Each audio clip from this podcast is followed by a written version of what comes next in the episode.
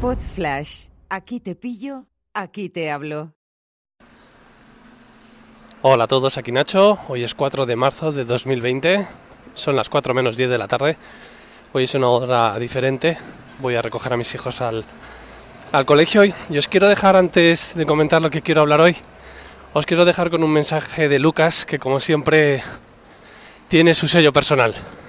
Os dejo con Lucas que opina sobre el bueno de, de Marcos, el rey de las ventanas de aluminio y derivados.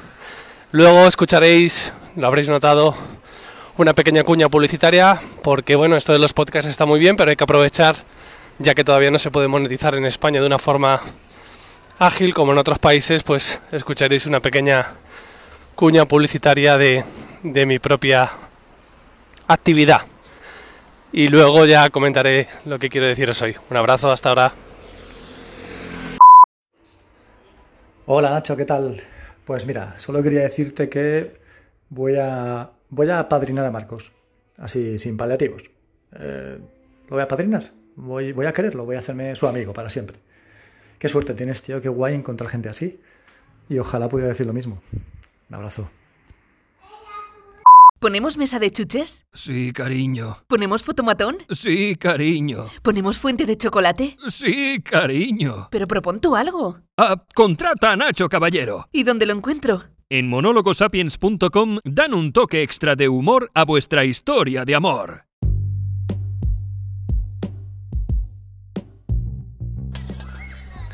Hola de nuevo, ¿qué tal? ¿Cómo estáis? Bueno, habéis escuchado a, a Lucas que, que, es muy fan de, de, Marcos y no me extraña. Muchas gracias Lucas por tu mensaje. Y lo que quería comentaros hoy tiene que ver con, con Car2Go, o ahora se llaman Share Now, que es este servicio de coches eléctricos que se alquilan por minutos en, en la ciudad de Madrid. No sé si están presentes en otras ciudades españolas, pero bueno, en otras ciudades europeas y del mundo sí que están. Yo fui uno de los primeros usuarios de este servicio. Cuanto que lo implantaron empecé a probarlo y demás. Y la verdad es que siempre me han pasado algunas cosas, aunque ninguna tan grave como la que os voy a contar.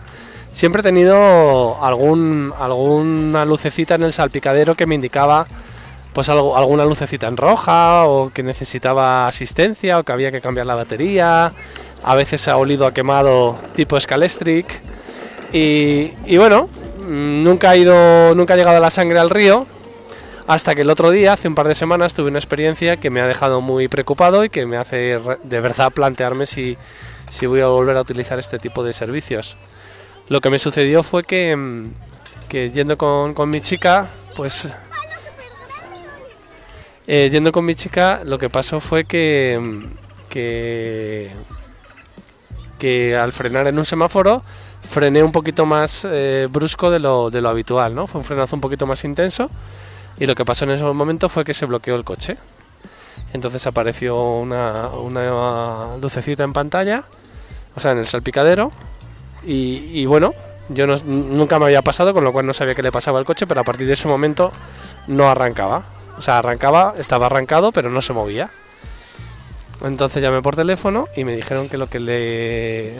O sea, lo que. O sea, llamé por teléfono después de coger el coche que estaba al lado de un hueco de aparcamiento, empujarlo y dejarlo aparcado en el hueco de aparcamiento de forma manual, empujando, empujando el coche, dejándolo aparcado, bajándome del coche y dejándolo ahí cerrado, ¿no? Finalizando el alquiler. Tuve la suerte de que había ese hueco.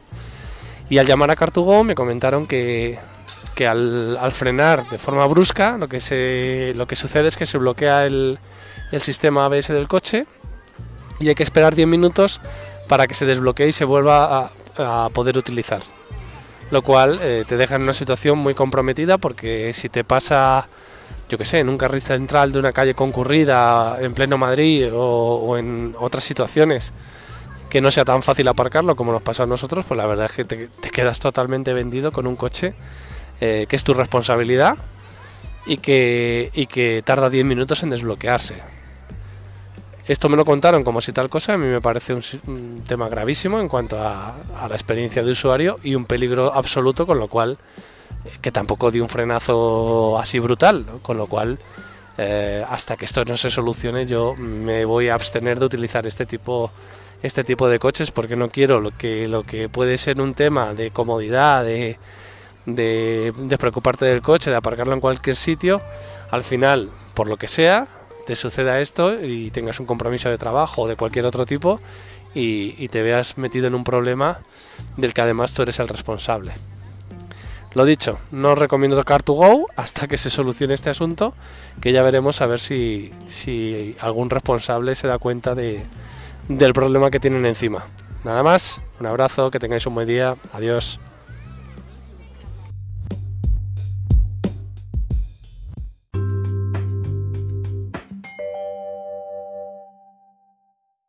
Una producción ático de